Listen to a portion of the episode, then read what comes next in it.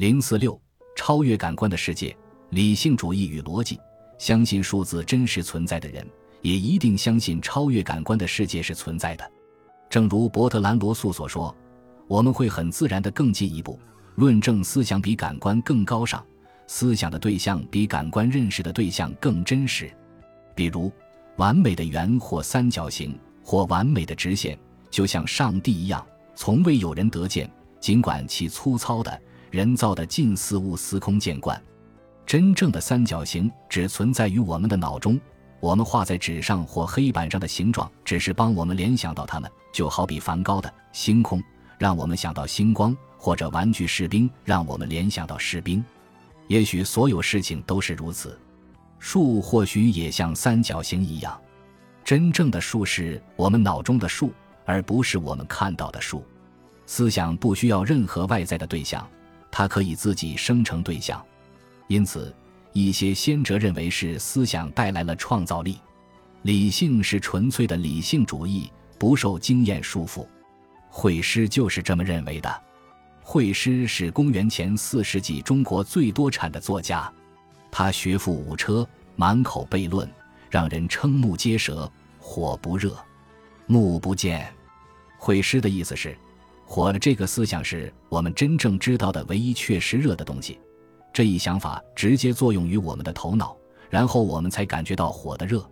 我们真正看到的是一种心理印象，而不是外部对象。我们在脑中与现实相遇，只依靠理性是通往真实的唯一指南。在我们知道名字的理性主义者中，第一人是巴门尼德，公元前五世纪初。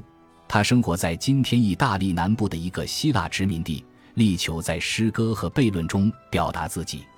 在我的想象里，他忍受着一个伟大的心灵被不完美的语言所禁锢的痛苦，就像一个演说家被损坏的麦克风所挫败。他认识到，我们的思考限制着我们的言语，而我们能创造的语言的范围又反过来限制了我们的思考。在通往真实的唯一道路上。我们必须绕开感官所感受的，为思想让路，结果令人不安。如果说一朵红玫瑰不是作为一个可感知的对象，而是作为一个想法而真实存在的，那么蓝玫瑰也是如此。能想到的事物就真实存在，任何事物你都不能说是不存在的。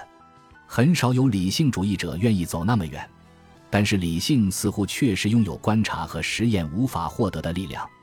它可以打开脑中的那些秘密洞穴，那里埋藏着真实，并未被柏拉图洞穴里扭曲的影子所玷污。理性主义贡献了后来思想史上最好和最坏的一切。最好的是，对理性的信心让人们质疑教条、剖析谎言；最坏的是，它有时会抵制科学、放纵任性的猜测。总的来说，影响可能是平衡的。从理论上讲。理性应该为法律提供信息，塑造社会并改善世界。然而，在实际生活中，它从未受到精英阶层以外的人青睐。它对人们行为方式的影响，即便有，也是非常少的。在历史书中，关于理性时代的章节讲的通常是其他内容。然而，理性的声望有助于调整或抑制建立在教条、领袖魅力。情感或赤裸裸的权力基础上的政治体系，理性已经和科学、传统及直觉一起成为我们发现真理的基本工具。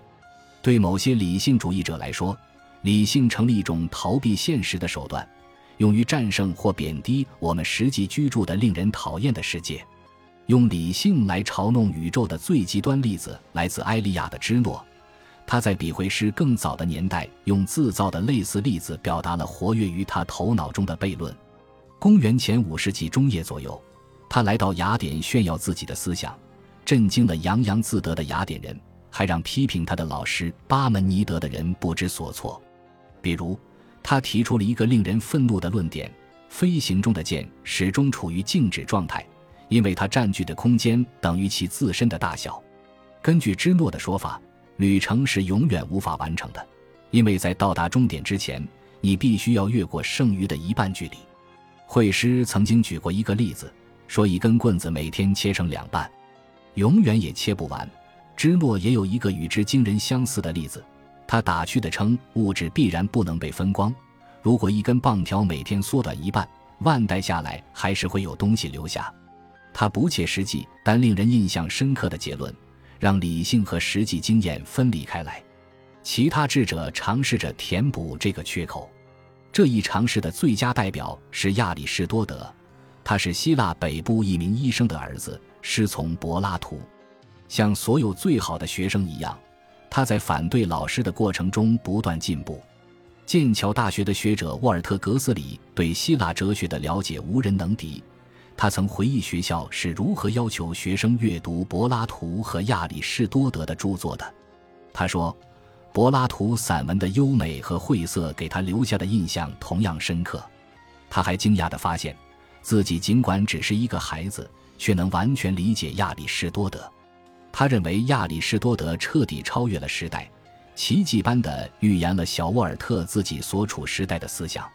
直到格斯里逐渐成熟并拥有智慧，他才意识到一个真相：我们理解亚里士多德，不是因为他像我们一样思考。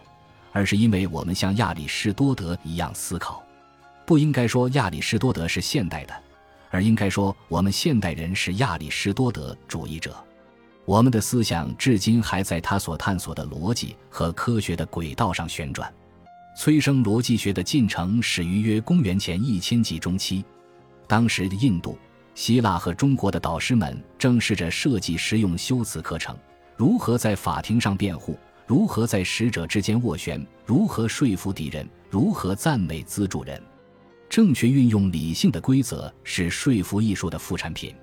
但是，正如英国剧作家克里斯托弗·马洛的剧作《浮士德博士的悲剧》中所说的：“使人善变是逻辑学的主要目的吗？这门技艺就不能带来更大的奇迹了吗？”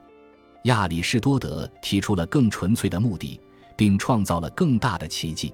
一个区分真理与谬误、将常识融入实际规则的体系。他指出，有效的论点都可以分为三个阶段来分析：两个前提，通过事先的论证或认可而建立，就像挥动魔杖一样，引导出必然的结论。在已经成为三段论标准教科书般的例子中，如果所有人都必死和苏格拉底是人为前提，那么苏格拉底必死。这些规则类似于数学。就像二加二等于四，不管是两个蛋和两块铁相加，还是两只老鼠和两个人相加，这个等式都成立。因此，无论对象是什么，逻辑都会产生相同的结果。事实上，完全可以忽略对象，用代数符号取代之。同时，印度正理派的经典文献评注者也有类似的做法，将逻辑过程分为五段来分析。然而，正理派与亚里士多德一个根本的不同点是，他们把理性看作神赋予的一种非凡的感知。他们也不是严格的理性主义者，因为他们相信意义不是从头脑中产生的，而是源于神。神通过传统或共识将意义赋予思想的对象。显然，逻辑是不完美的，因为它依赖于公理，而公理虽然被视为真命题，却无法在系统内得到验证。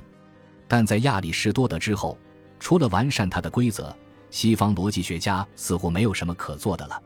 之后，学术大举介入，逻辑学家们穷尽了一切可能性，将所有的逻辑论证分为二百五十六种不同的类型。理性与观察或经验之间不应有冲突，观察和经验是与之互补的，用来确定真实的方式。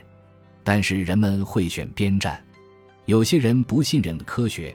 并且怀疑证据的可靠性，而另一些人则拒绝逻辑，只认经验。科学将实验放在第一位，鼓励人们不信任理性。由于感官是不可靠的，根据理性主义者看待事物的方式，观察和经验是次等的学问。最好的实验室是头脑，最好的实验室思想。而在一个毫不妥协的科学头脑中，理性主义是形而上的，缺乏经验的。本集播放完毕，感谢您的收听，喜欢请订阅加关注，主页有更多精彩内容。